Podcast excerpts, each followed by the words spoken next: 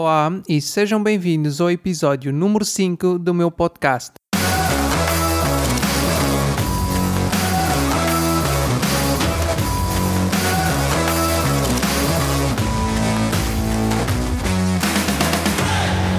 Diz-me uma coisa. Achas que os ricos trabalham por dinheiro ou fazem com que o dinheiro trabalhe para eles? O emprego é, na verdade, uma solução de curto prazo para um problema de longo prazo. Quem o disse foi Robert Kiyosaki, autor de um dos, eh, se não o livro de finanças pessoais mais vendido do mundo, o chamado Pai Rico, Pai Pobre. Por esta razão é que é necessário poupares uma parte do teu ordenado, como disse no primeiro episódio, porque no fundo não interessa quanto ganhas, mas sim com quanto ficas e o que fazes com esse dinheiro. É também por isso que, tal como disse no episódio 4, é essencial investir na tua educação. Sabes aquelas pessoas que dizem que o dinheiro não é importante? Quando alguém te disser isso, pergunta-lhe porque é que passa 8 horas por dia, um terço do seu dia, a trabalhar. Eu arrisco-me a dizer que é porque o dinheiro importa. Confesso que não deves ser obcecado por dinheiro e que não é só o dinheiro que importa, mas dizer que não é importante e descurar esta parte da vida possivelmente irá trazer-te dissabores a curto e a longo prazo. Uma forma de melhorares a tua situação financeira é através da compra de ativos em vez de, de comprares passivos. Mas sabes qual é que é a diferença entre estas duas coisas? Eu explico-te. Um ativo é algo que te põe dinheiro no bolso. Um passivo é algo que te retira dinheiro do bolso.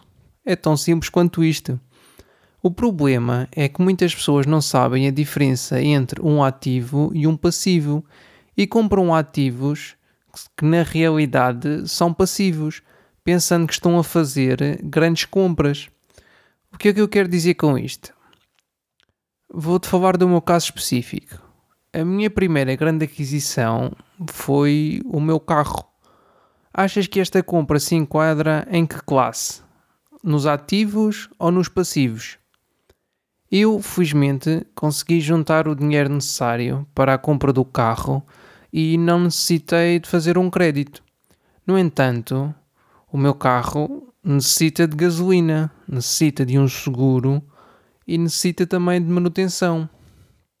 Ao final do dia, mesmo sem ter feito um crédito para adquirir o carro, ele tem despesas e faz com que dinheiro saia do meu bolso. E desta forma, o meu carro é um passivo. Se for olhar apenas ao ponto de vista financeiro, não foi uma grande compra. Agora, se olhar do ponto de vista prático, a conversa poderá ser diferente, mas não é esse o objetivo do episódio de hoje. Agora, se eu por acaso alugasse o meu carro, por exemplo, a alguém que trabalha no Uber Eats ou no Uber, uh, e esse aluguer fosse capaz de cobrir as despesas fixas do, meu, do carro, e ainda meter algum dinheiro no meu bolso, então o meu carro passaria a ser um ativo e não um passivo. Outro exemplo uh, bastante frequente é a compra de casa. A tua casa é um ativo ou é um passivo? Uma casa é um grande investimento e a maioria das pessoas uh, necessita fazer um crédito para adquirir a sua casa nós neste caso eh, somos como a maioria. Uma vez que não tiramos qualquer proveito financeiro da nossa casa, a nossa casa é um passivo e não um ativo, como muita gente pode pensar. Podes dizer-me que se não tivesse comprado a casa estava a pagar renda, o que é verdade. E no nosso caso, a renda que estávamos a pagar até era superior à prestação que pagamos agora ao banco. Mas a verdade é que todos os meses me está a sair dinheiro do bolso em vez de entrar. Se por acaso alugasse um quarto da minha casa, que é uma prática conhecida como house hacking, e o aluguer desse quarto fosse o suficiente para pagar a hipoteca e ainda sobrasse algum dinheiro, assim estava a tornar a minha casa num ativo. É comum uh, que esta diferença entre ativos e passivos uh, possa gerar alguma discussão, principalmente no exemplo da casa, uma vez que estamos a amortizar um crédito em nosso nome, fazendo com que no futuro a casa seja nossa. Eu percebo quem tem essa opinião, uh, mas no meu ponto de vista, se te tira dinheiro do bolso ao final do mês, é um passivo. Mas claro que é muito difícil alguém viver sem passivos, pelo menos numa fase inicial da vida. A questão aqui está no controle que temos sobre esses passivos e como é que os pagamos. Uma das principais questões do movimento FIRE, do qual falei-vos no primeiro episódio, é a frugalidade, ou seja, a diminuição do teu custo de vida. É habitual os fãs mais hardcore deste movimento que se vejam livres de coisas como o carro, a TV cabo, entre outras coisas que muitos de nós achamos imprescindíveis no nosso dia a dia. Isto porque, eh, na realidade, quanto menor forem as tuas despesas, menos dinheiro vais precisar para atingir a independência financeira e a possível reforma antecipada. A verdade também é que é preciso uma mudança de mindset muito grande para sermos capazes de prescindir deste tipo de confortos e sermos felizes. Porque muitos deles foram enraizados na nossa vida desde que nascemos. Ainda há uns dias uh, li um artigo sobre um casal que tinha cortado em todas as coisas que gostavam de fazer, como por exemplo ir jantar fora, de vez em quando e ir tomar café ou ao jardim todos os domingos. Tudo na ânsia de poupar ao máximo e atingir o FIRE. O resultado foi que, embora o tivessem conseguido, embora tivessem conseguido atingir o FIRE, voltaram atrás, porque não eram felizes com o estilo de vida que tinham e preferiram voltar aos seus trabalhos e demorar mais um pouco a atingir a independência financeira eu identifico-me mais com este tipo de fire, que é conhecido por Fat Fire, no sentido que o objetivo é atingir a independência financeira, mas não a custo de deixarmos de fazer as coisas que gostamos, sejam elas quais forem. E atenção que isto não é uma crítica a quem vive de uma forma extremamente frugal ou simples. O que importa é que cada um viva de uma forma que o deixe feliz. Mas voltando novamente à parte dos, dos ativos e passivos. O ideal e o que acontece quando alguém atinge um FIRE é que os seus passivos são pagos não através do seu salário, como acontece conosco, o comum dos mortais, mas sim através dos seus ativos, ou seja, através dos seus investimentos. Como falei-vos no primeiro episódio, é preciso pouparmos uma parte dos nossos salários para investirmos em ativos e não ser pobres, entre aspas. A palavra pobres, entre aspas, serve aqui para representar pessoas com mentalidade pobre e não necessariamente pessoas com rendimento considerado baixo. Isto porque uma pessoa pode ter formação avançada, pode ser um, sei lá, um profissional de sucesso, eh, mas não ser educada do ponto de vista financeiro acabando por ser uma pessoa pobre ou uma pessoa com mentalidade pobre.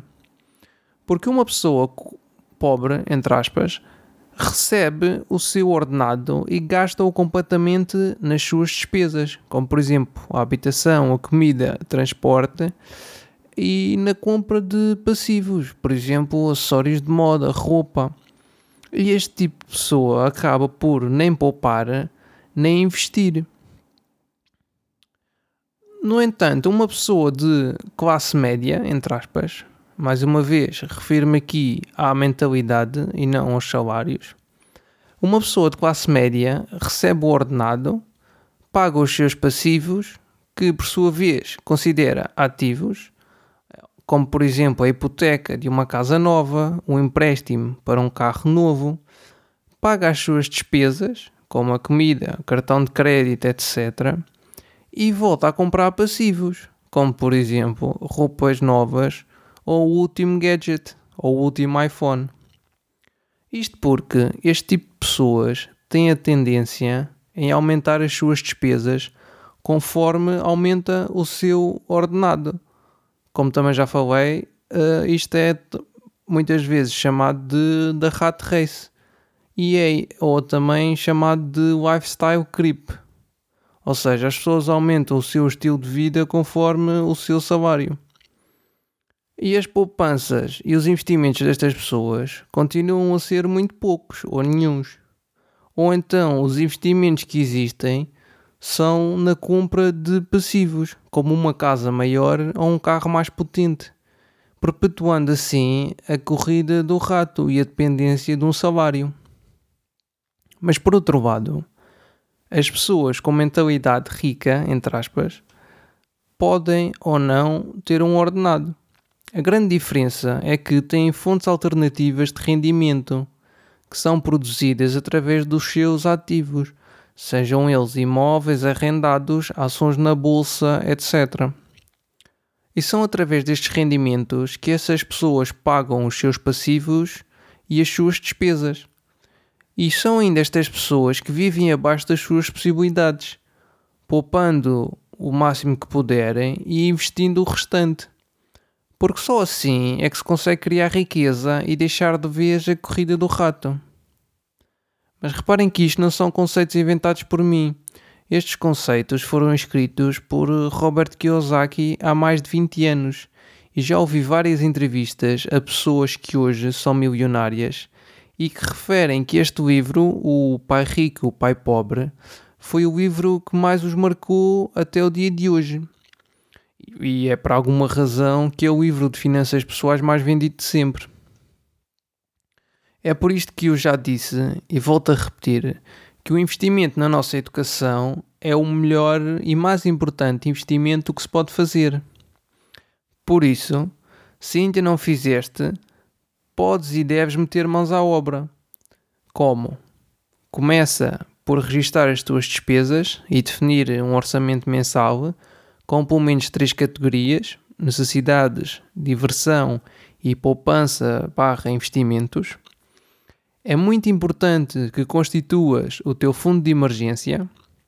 Enquanto o fazes, ou se já o fizeste, começa a pesquisar por formas de te educares financeiramente Tens muito conteúdo disponível gratuitamente na internet. Uh, se és como eu e gostas de ler, podes ir a www.balancedlife.pt e ver uma lista de livros que já li sobre este assunto e que recomendamos. Uma boa hipótese para começar é o Pai Rico e o Pai Pobre, de que falo aqui neste episódio. É fundamental que após teres o fundo de emergência constituído, adquiras ativos e não passivos, porque senão vais continuar na roda do rato, sem conseguir sair da jaula. Idealmente, deves concentrar-te na compra de ativos que não necessitem da tua presença para te gerarem dinheiro. Exemplos deste tipo de ativos podem ser ações da Bolsa de Valores, obrigações de governos ou empresas, certificados de aforro ou do Tesouro, imóveis que estejam arrendados, royalties provenientes da venda de uma música ou de um livro, etc. Quero ainda deixar aqui uma coisa clara. Não há problema nenhum em ter um emprego. Eu próprio tenho um. O ponto que quero passar aqui é que isso é capaz de não ser suficiente. Mesmo que estejas satisfeito com o teu emprego agora, isso pode mudar no futuro. Mesmo que estejas satisfeito com o teu emprego até te reformares, não sabes que, que percentagem desse rendimento é que vais receber na reforma. Podes não ter como objetivo atingir a independência financeira e está tudo bem. Mas por favor, considere educar-te financeiramente, nem que seja para que tenhas uma reforma mais descansada, para que não precises da ajuda de ninguém para viveres uma vida digna. E é só isto. Espero que tenhas gostado deste episódio e tenhas ficado a perceber a diferença entre um ativo e um passivo. E que consideres subscrever este podcast na plataforma que estiveres a ouvir. Peço-te ainda que envies este episódio a alguém que aches que não saiba esta diferença tão importante entre ativos e passivos. Não te esqueças de me seguir nas redes sociais em Edgar FM Abreu. Até o próximo episódio.